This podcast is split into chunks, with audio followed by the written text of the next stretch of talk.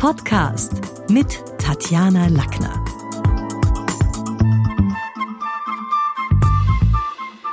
In der heutigen Podcast-Folge geht's um Fremdwörter und wie sie unseren Wortschatz bereichern.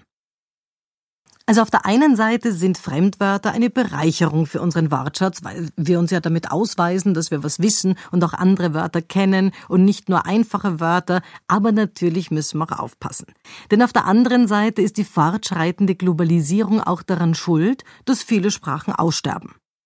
Jede Zeit hat durch die Jahrtausende nicht nur sichtbare, sondern auch hörbare Spuren in unserer Art zu reden hinterlassen.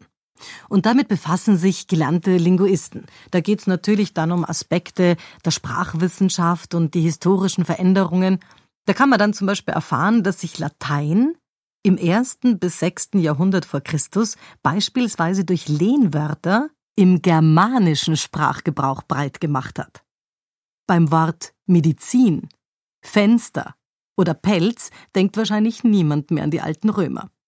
Bis zur Antike war Latein vor allem die Sprache der Wissenschaft.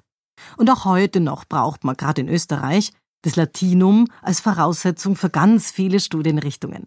Also die Spanne reicht da von Ägyptologie, Anglistik, Arabistik, deutsche Philologie. Man muss natürlich Latein studiert haben, wenn man Arzt werden will. Also die gesamte, gesamte Bandbreite von Human, Zahnmedizin, Veterinärmedizin, aber auch bei vielen Sprachen für Griechisch, Italienisch, Judaistik, Keltologie und sogar bei der Numismatik. Ja, selbst wenn ich heute den Sinn des Lebens beleuchten möchte und Philosophie studieren will, brauche ich in Österreich das Latinum. Bei Pharmazie und vergleichender Literaturwissenschaften. Also die, die Latte ist lang.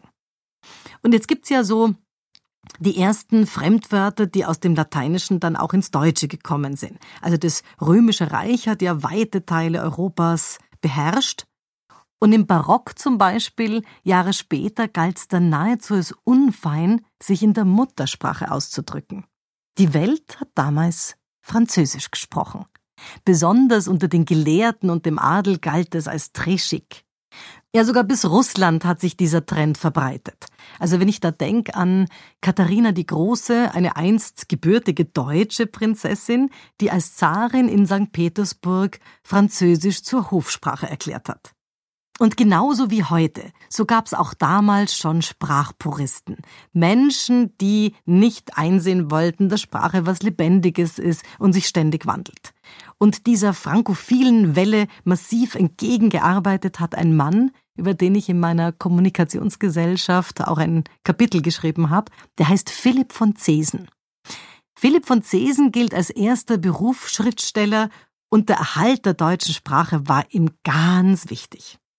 Er hat 1642 in Hamburg die Deutschzunft gegründet, eine Vereinigung, die versucht hat, die deutsche Sprache zu bewahren und vor all diesen französischen und griechischen und fremden Einflüssen, also hier irgendwie die Wörter zu schützen und zu bewahren.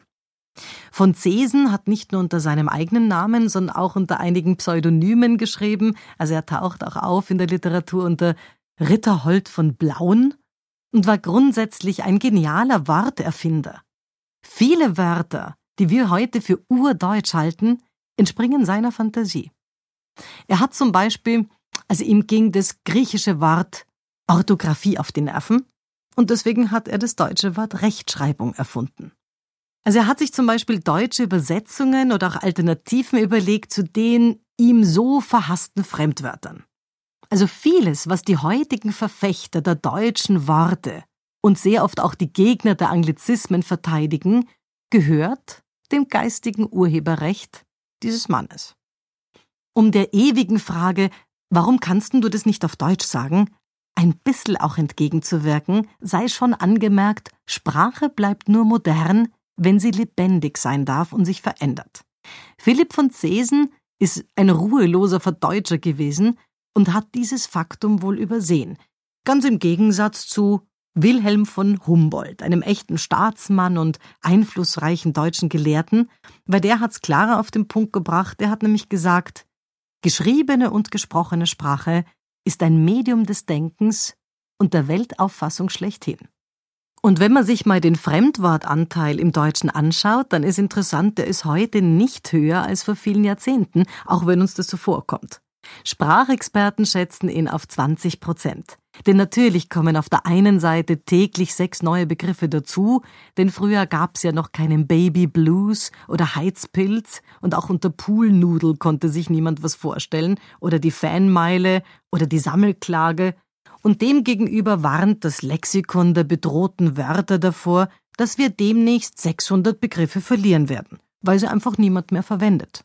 Kein Mensch sagt mehr anheischig, Lichtspielhaus, Tirillieren, Leibesübungen oder Pussieren. Fazit Sprache unterliegt einem ständigen Wandel. Sie lässt sich nicht einmal grammatikalisch in ein unveränderbares Korsett zwingen. Die englischen Einflüsse heute sind ebenso bereichernd wie die französische Hofsprache vor 300 Jahren. Die aktuelle Angst vor Anglizismen und anderen sprachlichen Überfremdungen ist eben nur eine Momentaufnahme. Das war's für heute. Besuchen Sie mich doch in der Schule des Sprechens in Wien. Auf Facebook, LinkedIn, Xing, unter sprechen.com oder auf meinem Blog sprechen.com/blog.